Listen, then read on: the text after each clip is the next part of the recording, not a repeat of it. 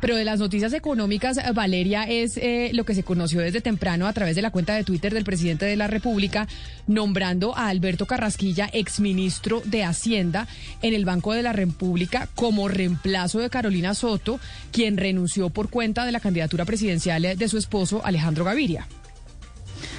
Y así Camila se convierte Iván Duque en el primer presidente que pues nombró absolutamente a toda eh, la junta del banco y que solamente además tiene una mujer. Hay que recordar que Alberto Carrasquilla quería competir por la gerencia del Banco de la República, Camila. Eh, eh, la junta no votó en ese momento por Alberto Carrasquilla y en este momento pues el presidente Iván Duque eh, pues decidió eh, otorgarle ese puesto en el, en el emisor. Muchas personas han criticado esta decisión porque dice que es provocadora en un momento sensible y otros economistas y constitucionalistas también han criticado la decisión, Camila, pues porque hay pues digamos, algo que, que pueda atentar con la imparcialidad y la independencia del emisor, pues, y una puerta giratoria muy cuestionable. Recordemos que salió del, ministro, del Ministerio de Hacienda justo eh, al Banco de la República y recordar que el mismo Alberto Carrasquilla escribió un paper en donde él criticó esa posibilidad que, que tenía la Constitución del 91 de que un ministro eh, de Hacienda o cualquier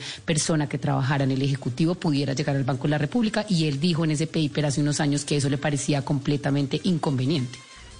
Pues estamos en la línea precisamente con Marcela Eslava, que es eh, la decana de Economía de la Universidad de los Andes, quizá una de las facultades de economía más importantes del país, sino la más importante. Y creo que la doctora Marcela Eslava incluso también tiene una investigación o un paper al respecto sobre la independencia del Banco de la República y lo negativo que genera que alguien que viene del gobierno nacional termine en el, eh, en el Banco Central. Por eso, doctora Eslava, bienvenida bienvenida, profesora. Gracias por acompañarnos hoy aquí en Mañanas Blue.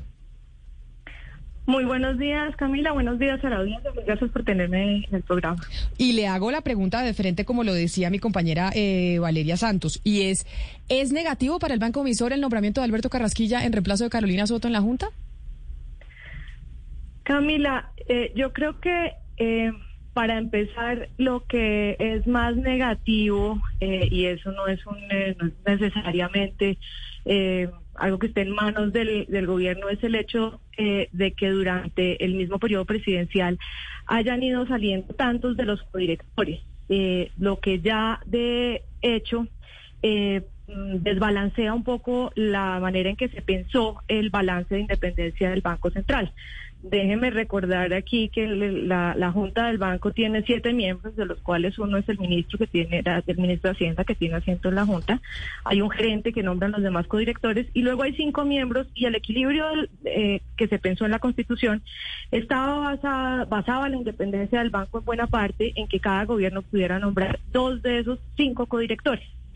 Eh, eso sucede, cada, cuatro años se, vencen los términos y el banco, el, perdón, el gobierno remueve dos de los codirectores y nombra dos personas en su reemplazo. Infortunadamente no se contempló en la norma la posibilidad de que fueran renunciando personas que sucedido con mucha frecuencia en este gobierno.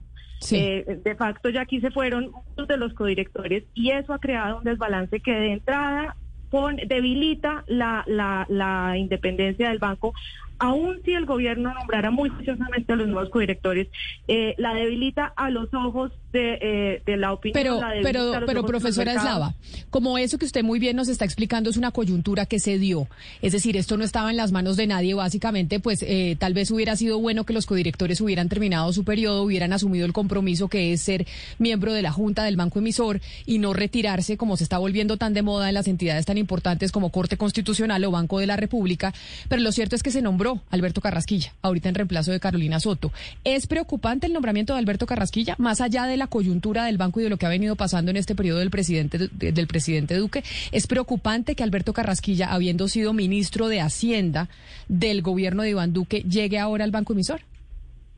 Pues Camila, tiene unos elementos preocupantes. Eh, Alberto Carrasquilla, sin duda, eh, un economista con, con grandes pergaminos en términos de sus capacidades técnicas. Pero tiene un elemento preocupante, ya lo mencionaban ustedes, el elemento preocupante eh, cara de nuevo a, la opinión cara a los mercados es el hecho de que eh, el, el, exministro viene casi directamente de ser parte del gobierno. En esa en ese artículo al que ustedes hacían referencia hace un momento el mismo eh, exministro Carrasquilla escribió eh, lo que sugería es que pasara un tiempo prudencial creo que en su momento sugerían dos años o algo por el estilo antes de que la persona eh, pasara del gobierno al Banco Central. Eh, y, de nuevo, independientemente de, qué tan independiente actúe eh, el exministro y los demás codirectores, hay un, hay un elemento de eh, la credibilidad del banco, que es su activo más importante,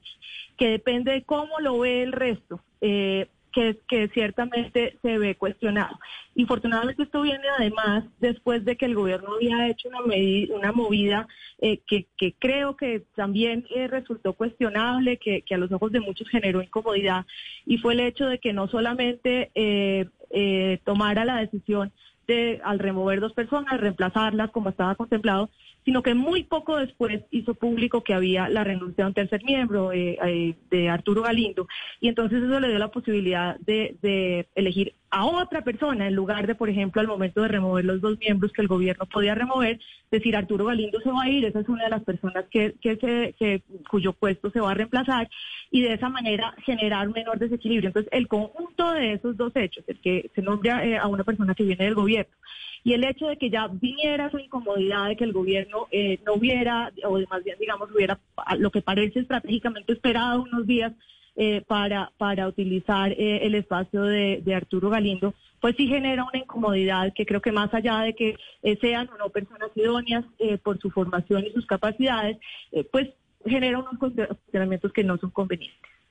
De Caneslava, ¿cómo afecta eso? Pues los oyentes que están en este momento eh, escuchándonos dicen, ¿y eso cómo me afecta a mí? Es decir, en la práctica a la gente común y corriente, ¿cómo le afecta que el emisor esté en riesgo de perder eh, independencia? Y, denos, pues, denos como un ejemplo o cuéntenos si eso ha pasado antes, ¿cómo, ¿cómo puede afectar a la gente común y corriente? La preocupación de la independencia de los bancos centrales es, de muy vieja data. Eh, eh, antes de la Constitución del 91, de hecho, el, Banco Central no era, no estaba concebido como eh, independiente de la política económica,